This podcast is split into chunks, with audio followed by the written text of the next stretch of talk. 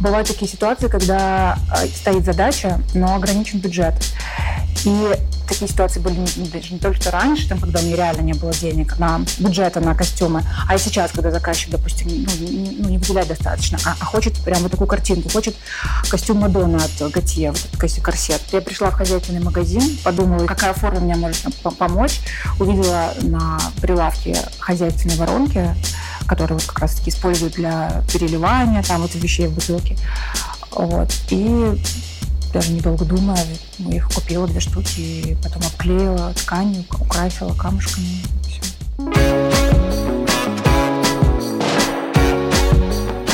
Не бегайте в реанимации.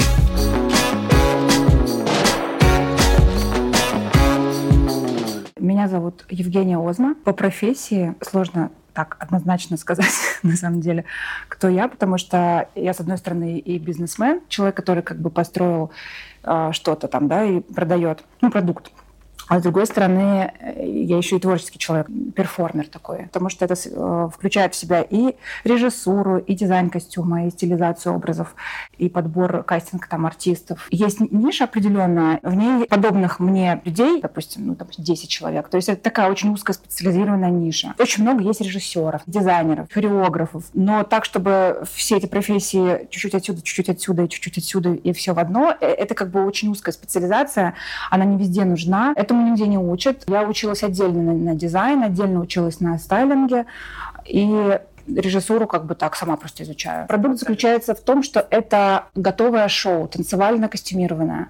Я его собираю, делаю костюмы, э, ставлю хореографию, ставлю режиссуру, и получается готовый продукт. И этот танец я продаю заказчику, вот конечному там, либо какому-то агенту. У меня проблемы с делегированием, сто процентов. У меня был такой случай, я была беременна, лежала в больнице на сохранении, и онлайн э, нужно было мне поставить хореографию. И я позвонила нашему хореографу, и у нас была постановка в стиле японских гейш. Скидываю ему треки, которые уже свел диджей, вообще все там, описываю примерно задачу, описываю костюм, описываю, какую эмоцию должна вызвать хореография, что должно это быть. А еще беременных женщин, у них вот эти вот эмоции скачут. И я когда вижу репетицию, мне скидывают обратно готовую картинку, у меня начинается истерика. Это все не так, все не то, зонты не там открыли, веера не там достали. Я же сказала, что здесь не нужно вот это. Я же сказала, здесь нужно два человека, а зачем ты пять поставил? И я ему позвонила, звонила и орала просто на него. Вот у меня еще вот это вот все вот и гормонально. И он у меня ну, обиделся, видимо. Я понимаю, что сейчас я как найду из своей ситуации нового хореографа. Подумала, что я могу сделать. Я поняла, что я могу только сейчас довериться. Я просто э, подумала, мне сейчас прямо мурашки. Я просто, для меня такой был переломный момент. Я поняла, что мне просто нужно довериться человеку. Я его уважаю, я его выбрала как человека, которому я доверяю, ну, доверяю, ты доверяешь же ему. Он сказал, хорошо, мы все переделаем, ну, как бы, когда на, на, мой, вот, на мою истерику. Но через пару часов я перезвонила, говорю, давай оставим все как есть, только единственный момент вот этот вот давай переделаем, ну, парочку там моментов. Он все вот это, одну, одно только исправил, э, одну часть, остальное все оставил, как он придумал. И когда я увидела уже готовый номер, я поняла, что это просто идеально. И я, я подумала, что вот оно. Это просто нужно доверить, довериться человеку. Он тоже видит, он тоже не глупый. У него тоже есть э, чувство вкуса, стиля, он профессионал там, и так далее. И после этого я просто стала ему доверять на сто процентов. И вот как только поднимается у меня в голове, ну, в, в ощущениях, что что-то не по-моему, это какое-то эго включается на самом деле, мне кажется. Что-то не так, не так. И начинаешь сразу, все так, все идет как должно быть. Никто из зрителей не знает, как должно быть, как в твоей голове. Вот, и вот после этого мы с ним вот работаем уже 2-3 года, я ни с кем больше не работаю, я просто ему доверяю вообще на 100%. Представляете, это еще бывает там 10 репетиций. Это бывает пошив такой прям колоссальный, там 100 костюмов. Вот я, например, делала а, открытие в Марбее, а Ники Бич открывался. И меня заказали 50 костюмов, у них была party, и мы просто шили это все полгода, и они один раз выступили. И костюмы они забрали, и они их не могут не отдать, потому что у них как бы контракт, там нельзя, вдруг они где-нибудь в интернете всплывут, и они себе оставляют их и просто их утилизируют, как-то не используют вообще. Есть вот у меня, допустим, перформанс, который состоит из такого-то танца, из таких-то костюмов, из, из такого-то количества артистов. И я вот этот перформанс продаю уже там пять лет. Один и тот же, просто разный. Но есть а, индивидуальные заказы. У них очень уже большие бюджеты рекламные. Я под их проект делаю индивидуальный уникальный продукт, и его мы больше не имеем права даже нигде показывать. Но я все равно, честно говоря, например, я делаю ну, продукт для них, потом эту хореографию я могу использовать. Я взять, могу ее взять и интегрировать, например, уже в другой танец. То есть шоу, перформанс как бы готовый, что он состоит из определенных вот частей. Вот, так, вот э, э, часть танец, часть э, костюм, часть артист. И если я вытащу оттуда вот часть, например, танец, и, и вставлю его в другую, например, перформанс, то никто в жизни никогда не узнает, что я взяла отсюда. То есть я же не беру вот этот готовый пакет как бы такой. И поэтому я так хитрю. Я сама придумываю идеи. Изначально, когда я только начинала входить в профессию и нужно было как-то зарекомендовать себя, я придумывала сама, интуитивно смотрела, что как это будет актуально, что ну, вот мне самой, что меня вдохновляет. Ну, на себя больше опиралась. И создавала этот продукт. Его покупал кто-то там единично. А потом, когда уже сарафанное радио и так далее, ну, в общем, когда я уже стала прям популярна вот в индустрии, ко мне уже приходит а заказчик и говорит, что я хочу вот это, я хочу вот такое мероприятие, мне нужно вот такие мне нужны костюмы, можете пошить? Пошить можем. А мне нужно не 5 человек, а мне нужно 25 человек. Можно? Можно. Мне нужно, например, подстроить под мою там режиссуру это ваше шоу интегрировать можно? Можно. Ну, то есть я подстраиваюсь, да, сейчас. Ну, то есть я могу и так, и так. В общем, есть момент, когда я творчеством занимаюсь, только то, что сама хочу, то и придумываю. А есть моменты, когда я прям под заказчика делаю продукт. Для меня недопустимо выдавать чужой труд за свой. То есть я как не выдаю чужой труд, например, режиссеру, с которым я работаю, что это я придумала, так я и, например, разграничиваю внутри себя, что это я придумала, а вот это вот ну, исполнитель, например, танц, танцор, это вот он ну, то есть благодаря ему так круто, а не потому что я такая прям офигенная. Ценить чужой труд для меня это очень супер важно. Раньше я очень ревностно относилась, я прям ненавидела людей, которые меня очень часто копируют, и до сих пор, и раньше. Особенно, когда я начала этим заниматься, особенно этого не было такого там в костюмах главы розы танцевать, например. Ну, то есть это было очень необычно. Это сейчас уже все просто танцуют в розах на голове. Прям очень болезненно. А сейчас я просто как-то понимаю, что есть творцы, а есть боты. Но боты — это не обидное слово, это просто как бы люди, которые должны быть в этом мире для того, чтобы работать относительно этих ну, людей. И они не умеют придумывать просто. Ну, как бы это нормально. Этот мир так устроен. Они не умеют придумывать, они просто ну, берут идеи, они даже не понимают, что они своровали. Им это нужно. Вот как бы я к этому отношусь сейчас очень легко. Креативность для меня прежде всего это, опять же, я повторюсь, насмотренность. Это и насмотренность, и аналитика трендов, которые тебя окружают, вообще то, что происходит в мире. И вот для меня развитие креативности — это как-то быть на какой-то волне современности. И вот и, и я смотрю очень много картинок, э, читаю, смотрю там те же самые новости, ну то есть смотрю по показы. То есть для меня вот эта вот насмотренность и ощущение того, что происходит в мире, а, оно создает внутри какую-то базу. И вот на вот этой базе как-то креативить очень легко. По крайней мере, как, это какая-то для меня основа и фундамент. А креатив, мне кажется, он вот либо есть, либо нет. Ну то есть если творческий человек, который, например, ну, хочет что-то сделать, нарисовать, например, он нарисует. Хочет что-то там сделать, какой-то костюм, он его сделает руками. Там, хочет поставить там танец, он станцует когда есть запрос от заказчика, то или там нужно сгенерировать идею, я прям вот очень не люблю, когда выстраивают рамки и говорят, что ой, ну это мы не сможем, там это, ой, так это же такие декорации нужны. Мне вот не хочется, чтобы мне ставили ограничения. Я вот однажды услышала, кстати, видимо, этим я руководствуюсь, у Карла Лагерфельда фразу, что а, он, когда придумывает коллекцию, ему нельзя ставить лимиты бюджета. Он, то есть, придумывает просто, что хочет, то и придумывает. Как-то он так сказал красиво, я уже не помню. Но я тогда подумала, офигеть, это же реально у меня так же. Я тоже, если мне вдруг поставят какое-то ограничение, то у меня прекращается генерация идей. А вот если просто придумать, я могу, а потом ее уже адаптировать под бюджет, адаптировать, адаптировать под э, какие-то ну, исходные данные, которые реально есть. Это уже попроще. В этом плане мне кажется, что всегда ну, вот заказчик может мне доверять, что я там не скажу. Вот а теперь мне давайте 2 миллиона рублей там на исполнение.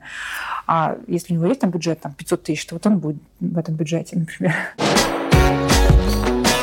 Когда придумываешь идею, один, одна из составляющих — это большая составляющей, составляющей на самом деле.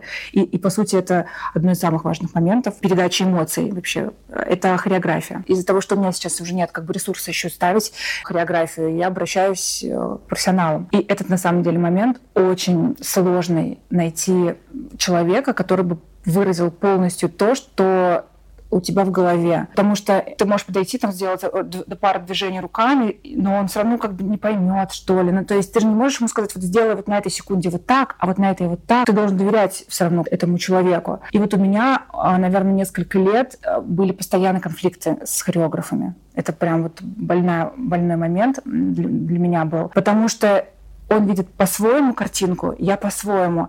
И я понимаю, что потом не могу костюм одеть на, на допустим, на, на эту хореографию. Потом я думала так, если проблема в том, что проблема в костюме, может быть, надо в костюме репетировать, но не всегда это получается, потому что параллельно иногда происходит действие, там костюм шьется и хореография ставится. Костюм одеть на хореографию, я имею в виду, что когда учится хореография, а, девочки, танцовщицы, они в кроссовках, э, в своих там лосинах, в футболке. Когда надевается костюм, зачастую это сложный костюм с большими там конструкциями, с короной огромной, там двухметровой высоту на каблуках, то хореография очень часто теряется. Ее не видно амплитуды там, движения бедра там, или движения рук. И это как бы такая специфика именно вот на нашего, нашей истории, что хореография в костюме смотрится зачастую просто кардинально по-другому, чем хореография без костюма.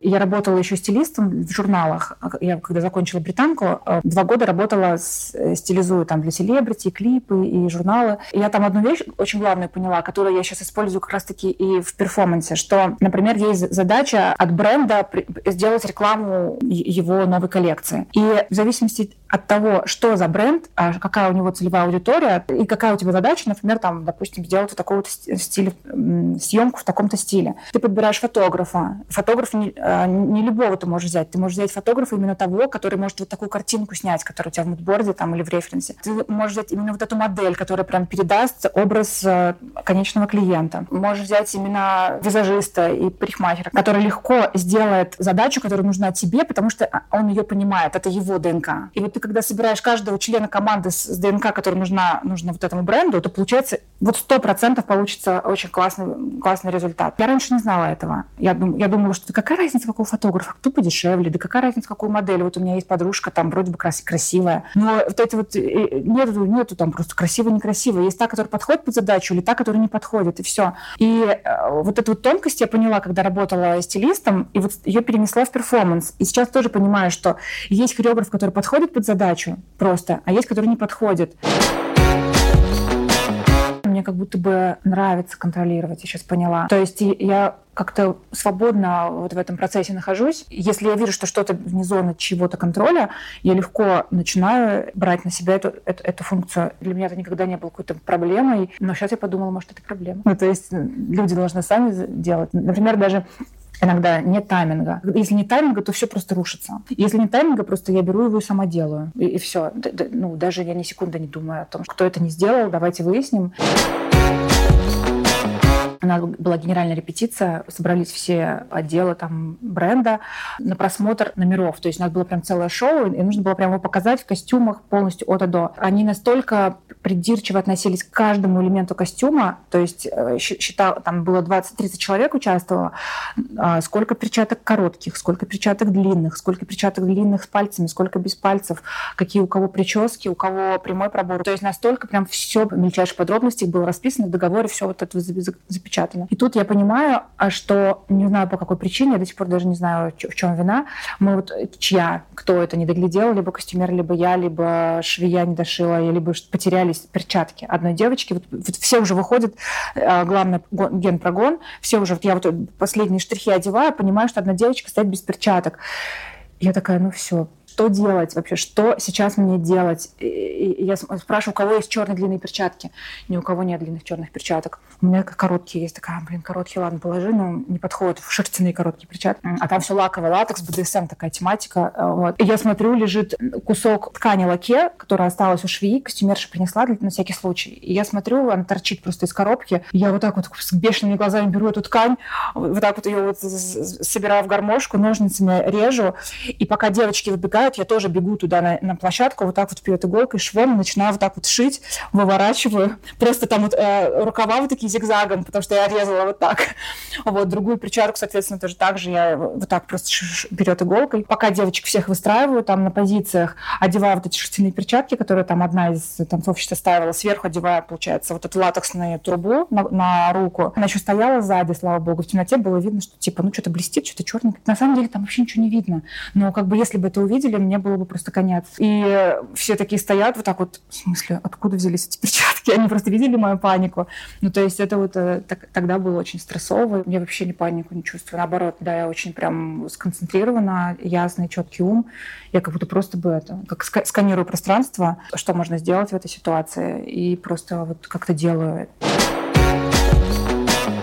да, я боюсь забыть костюм какой-нибудь или боюсь перепутать чемоданы. То есть я боюсь, когда я приеду на точку, мне кажется какой-то детали костюмов. До сих пор я 10 лет этим занимаюсь уже, у меня каждый раз присутствует этот страх.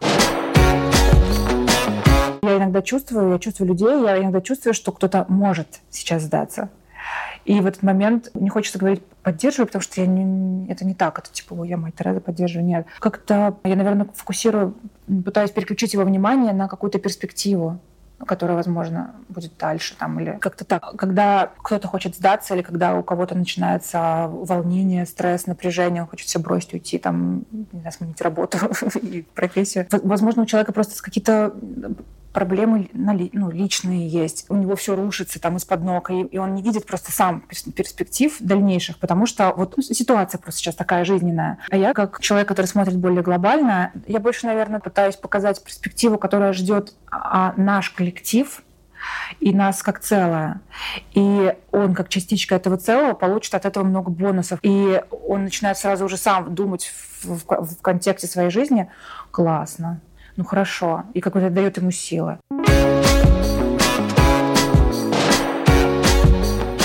Не бегайте в реанимации.